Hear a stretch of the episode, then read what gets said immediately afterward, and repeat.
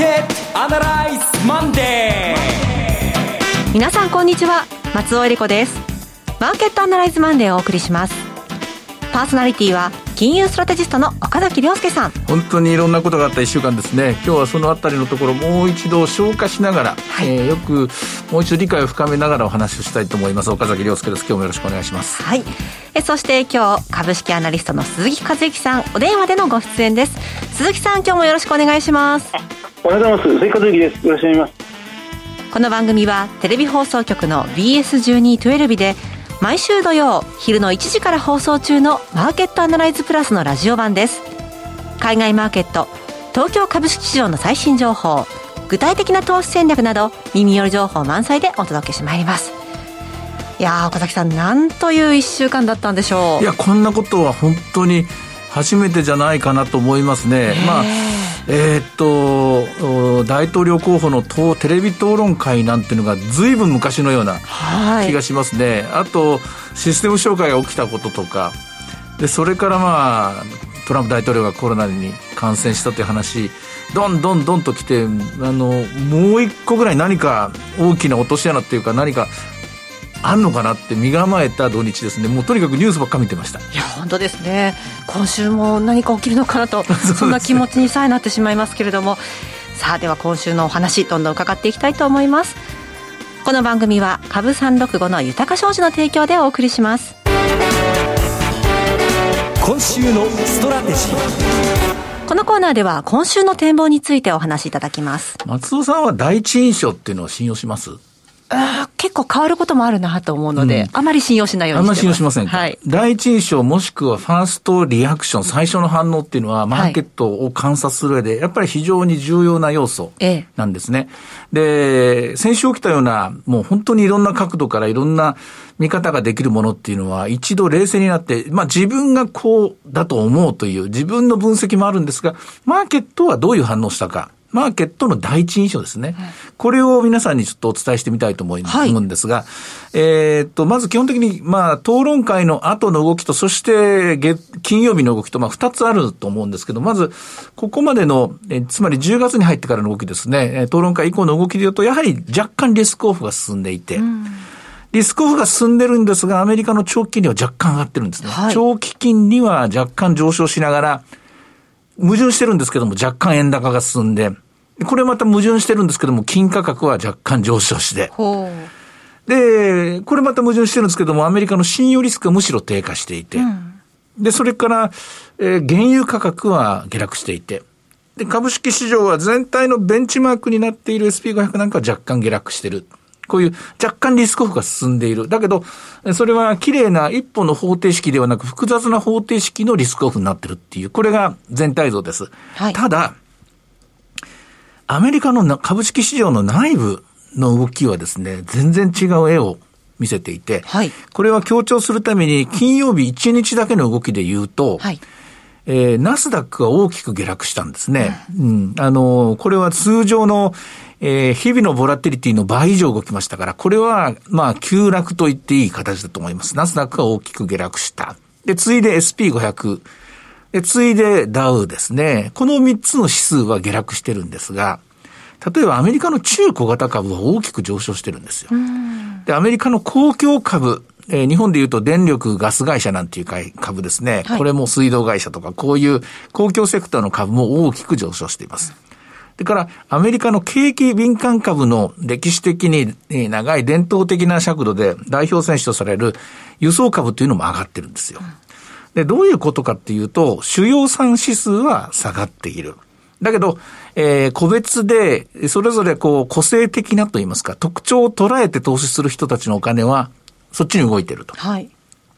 で、景気がいいからとか悪いとか、景気に対してどうかっていうと、景気が悪いと見てるわけでもなさそうだと。つまり、あの、景気が悪いなら、さっき言った輸送株は下がるはずですし、で、逆に、まあ、もう一つ言うと、グロースかバリューかというと、ややバリューの方が優位で、で、大型か小型かというと、小型の方が優位で、で、だんだんだんだん犯人が絞られていくんですけども、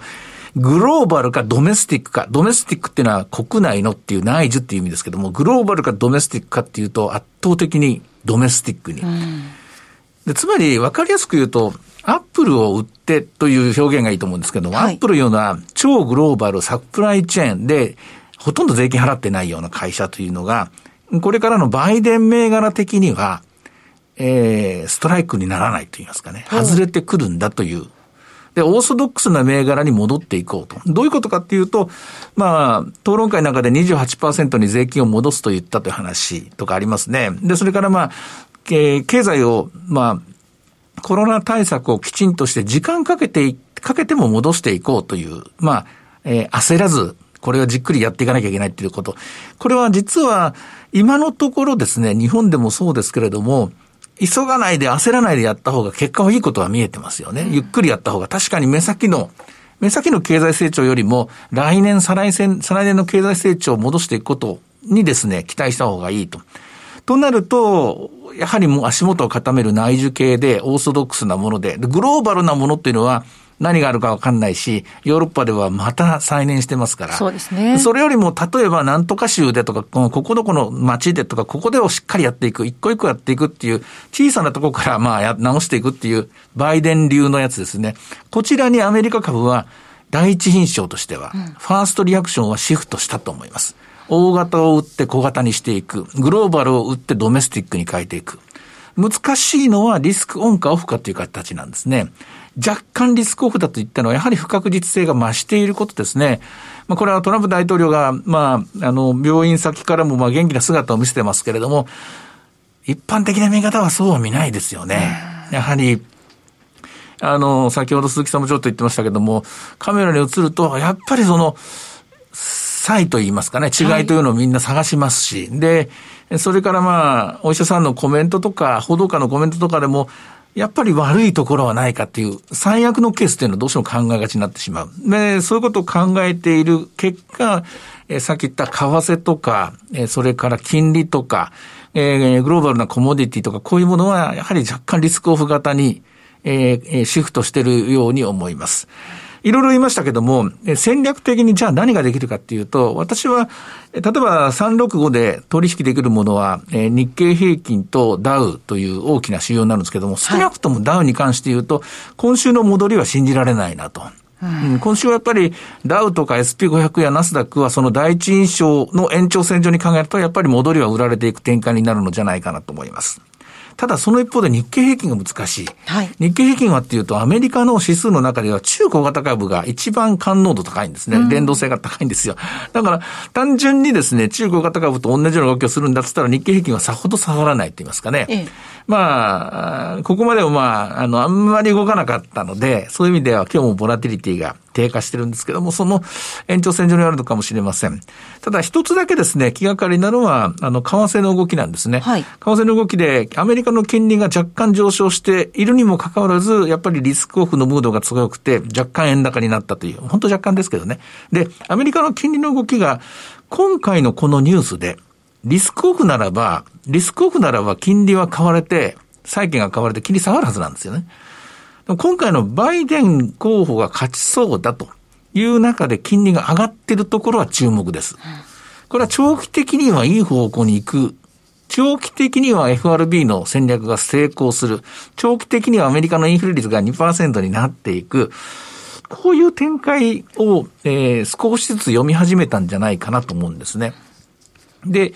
ただその一方で、なのに円高っていうのはやっぱり、えー、目先の2020年というですね、あの、20年度というこの時期が非常に円高が起こりやすい状況、ね、何度もお話してますけど、リパトリですね、特に12月ぐらいまで続くんじゃないかと思うんですけどね、これを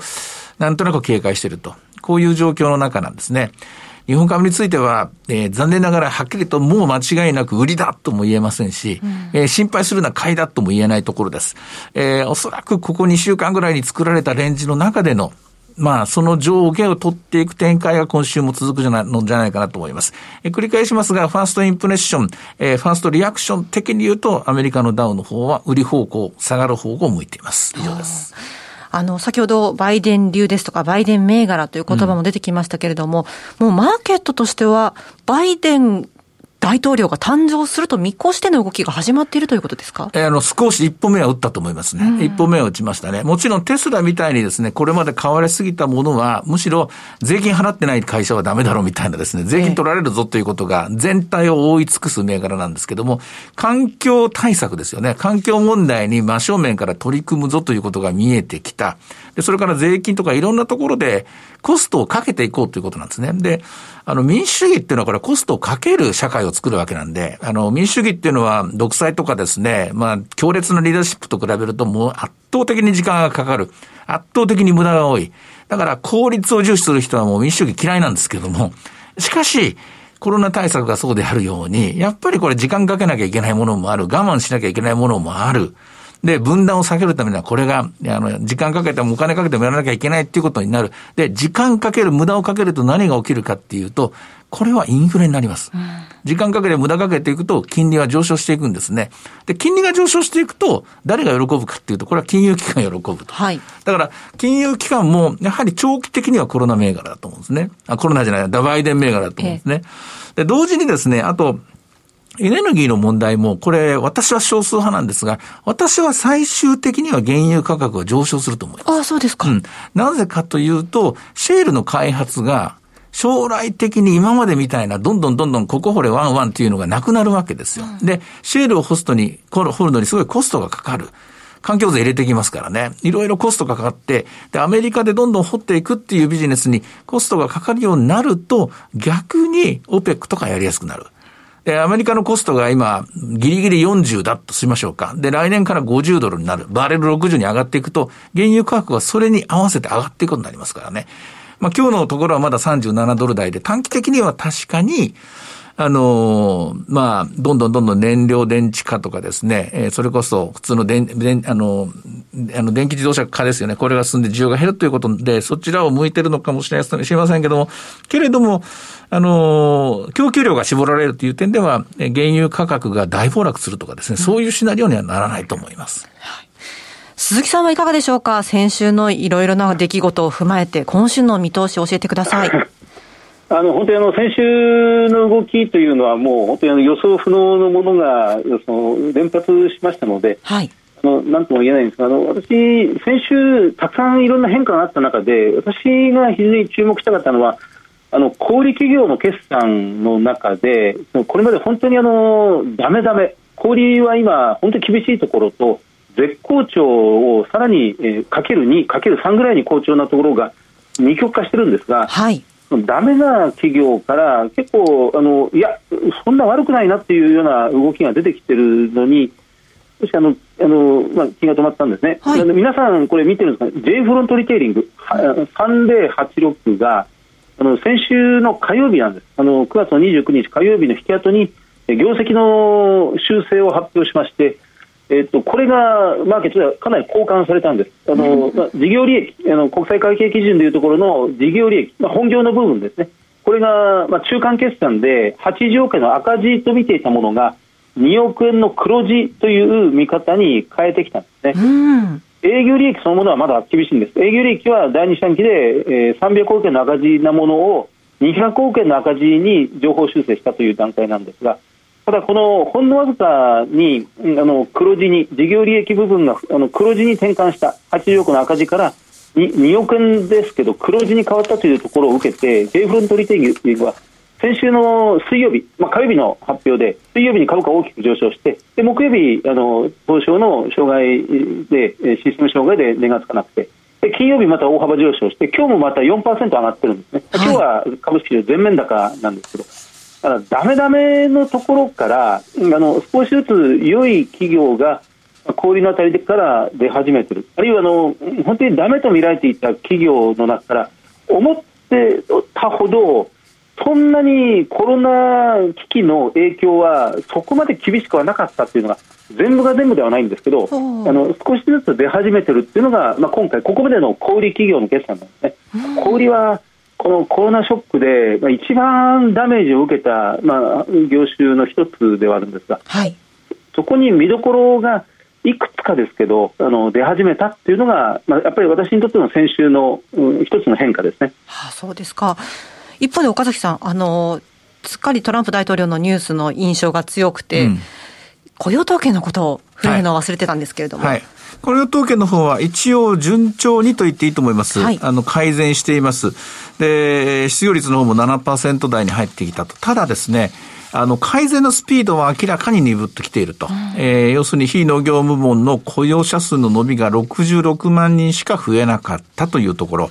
で、あとまあ、失業保険の申請件数なんか見ても、この辺で一旦ですね、ブレーキがかかって、結局、1年前と比べてですね、5%ぐらいは穴が開いたまま、うん、つまり、失業率が3.5%ぐらいだったんですけれども、まあ、これが、まあ8%、前後のところで横ばうのかなと。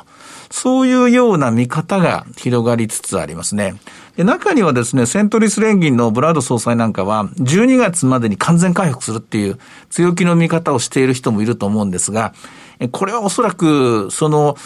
データを集めている州、エリアですよね。これによってだいぶ違うんじゃないかと思うんですね。ニューヨークなんかはやっぱりもう一回ロックダウンするかもしれないっていうですね、そういう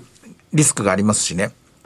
おそらく1年前と比べて5%ぐらいは、えー、絞った、抑制した経済になっていく。アメリカの場合はそれがもう単純に頭割りで5%カットされてるという形。日本の場合は、あの、そういうような経済構造じゃないので、みんながちょびっとずつと言いますかね、みんなが1割ぐらいずつ、えー、本当だったら10働けるところ9しか働かないとか、あるいは10遊べるところ8しか遊ばないとか、まあ、いろんな商品も抑制していく、そういう経済でしばらくの間進むのが見えてきたんじゃないかと思います。まあ、それとさっきは鈴木さんの氷のところは私のあのテレビでやったのと矛盾してるんですけれども、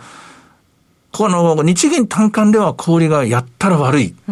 見通しをしてるんですね。先行き12月について。でも J フロートなんかはやったら足元いいっていう。予想よりも良かったと。一体これ、どっちを向いてるのか。まあ、全体像ですからね、どこに力点を当てるかで見方は変わってくるんでしょうけども、日本の消費そのものがどうなってるのか。私は日銀単価を見る限り12月までにもう一回現金給与が必要になってくると見ています。ああ、そうですか。さて、では、今日の指標の方を見ていきましょうか。えー、日経平均、今日は全面高で始まりまして、えー、前場を引けて310円高ということになってますね。そうですね。あの、金曜日に、あの、トランプ大統領のニュースでコロナにかかったというニュースで下がった分を取り戻しているんですが、はい。日経平均のあの株365の方は、寄り付きが329円、高値357円取った後、195円の安値をつけて、現在は273円。やっぱりまあ、まあ、元にも、元の位置に戻ったということで、様子見を決め込んでいるという展開に変わりはありません。はい。さて、いろいろ展望していただきました。今週末土曜日には午後1時から放送しますマーケットアナライズプラスもぜひご覧ください。また、Facebook へも随時分析レポートします。以上、今週のストラテジーでした。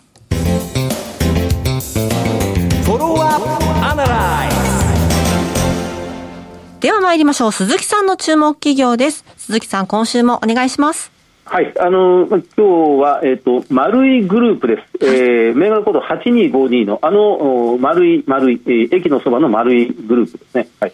えっ、ー、と、これは、まあ、まさに小売企業です。で、えっと、収益の、もう今やほとんどが、まあ、小売り、物を販売するというビジネスから、えあの脱却しようということをもう2016年、2015年ぐらいからこの会社は大きく構造転換を図っておりまして、はい。えーまあ、かの有名なあカードです、丸いのクリストカード、まあ、カードビジネスを中心にこの、まあ、会社ではフィンテックという言い方をしてますがいわゆる金融収益のようなもので、えー、収益を稼いでいこう。でその小売の部分もその物を販売するという方向からどんどんどんどん今抜け出そうとしていてもう場所貸しですね。えーまあ、小さい小さい、もうこう小さいけど若者に評判の良い有名ブランド、えーまあ、D2C と言われてますがダイレクトトゥコンシューマーと言われるような。そういう小さい店舗だけど発信力の強いところに場所を貸してで、まあ、そこから要はビルのテナント収入を、まあ、獲得していこうという形。あの先ほど岡崎さん言われたようなあの小売全体はや悪いんです。で J フロントリテイリングが収益を多少でも上乗せしてきたのはやっぱりこれ不動産ビジネスにかなり軸足を移しているというのがその J フロントの収益構造になってますのでなるほど、その部分では小売とはちょっとなんか今やっぱり小売は厳しいところはまだまだ厳しいですね。でこの丸いに話を戻しますと第一四半期これ3月決算の企業です。えー、第一四半期はやっぱり悪かったです。えー、っとこちらはえっと、第四半期で、えー、っと売上は2割近くマイナスでしたが、営業利益はかろうじてプラスでした。はい、でこれあの、この営業利益のプラスも多少、少しあの技術的なものも随分あの加味しているようなんですが、えー、っとここの会社は今、えー、っと今期、えー、通年で小売りが大体100億円ぐらい、営業利益でいうと。で金融ビジネス、フィンテックの部分で400億円近く稼ぐという従来の計画をえーまあ、今回のコロナ危機で小売りの100億円は60億ぐらい、えーまあ、下下方修正して今見ようとしていると、はい、数年でですね。でフィンテックの部分っていうのは大体トントンで変わらずぐらいで見ようとしている通年、そうするとフィンテックは変わらず通年で小売りの部分の60億の当初計画からの減額という形ですからトータルで見ると420億円ぐらいで見ていたものがうんまあ、60億下振れしようかなというところで着地を考えてるみたいですね。でも今、第一四半期がその8月の頭に出てきて、まあ、3月決算企業ですから、この10月ぐらいにもう一回出てくるとは思いますけど、その11月ぐらいにですね、あのそこまで悪くない状況でどうやら進みそうだという形になりそうですね。あのよく言われるようなあのこと消費え物からことへというその体験型の消費に、はい、その若い人たちを中心に、まあ、どんどんシフトしていくという構造変革に自分たちの身の丈を修正して新たな成長を、まあ、目論んでいるという状況ですね。PBR で1.5倍ぐらいです。PER が、まあ、利益水準が今ちょっと低いので、PER が25倍ぐらい。配当利回りが2.5%ぐらいですが、配当成功、一株当たりの利益のうちの配当に回す部分っていうのは50%ぐらいですので、まあ、減配リスクというのはかなり小さそうですね。はあ、あのまあ、配当利回り2.5%を獲得できるという部分は、今の株価水準では硬いのではないかなと。あの一株2000円ぐらいの株価という形になっています。あの提携戦略を強めてまして、その住居、まあ、シェアリングハウスの会社と資本業務提携をしたり、いは食、まあ、あの有機農家、うん、あるいは漁師さんとその旬の食材を提携するような企業と、えーまあ、資本業務提携したり、まあ、ある部分ではそのソフトバンクのビジョンファンドではないですが国内に限定したスタートアップ企業をどんどんどんどん今社内に取り込もうとしているようなあのこの小売という範疇からどんどん変わっていきそうな動きになってきてますね丸いグループであります。岡崎さん、新しい動きですね。うん、ちょっと、しばらくウォッチしてなかったグループなので、なるほどなと今、あの、思いました。当たり前ですよね。毎日毎日仕事してるわけですから、何か打開策を誰しも考えてるわけですから、逆に言うと、そういう意味では、苦境と言いますか、ピンチの後にはチャンスありなんて言葉その通りで、やはり苦しんでるところほどですね、イノベーションが起きやすい。まあ、それの究極の姿が今、現在のコロナかなんでしょうね、うん、そう思われ思わされました。この後どうなっていくのかしばらくちょっとウォッチしてみたいですね、うん、フィンテックっていうところ引っかかりますね、はい、そこが気になりました。さてマーケットアナライズマンデーはそろそろお別れの時間です。ここまでのお話は岡崎亮介と。そして松尾恵理子でお送りしました。それでは今日はこの辺で失礼いたします。さようなら。さようなら。この番組は株三六五の豊か商事の提供でお送りしました。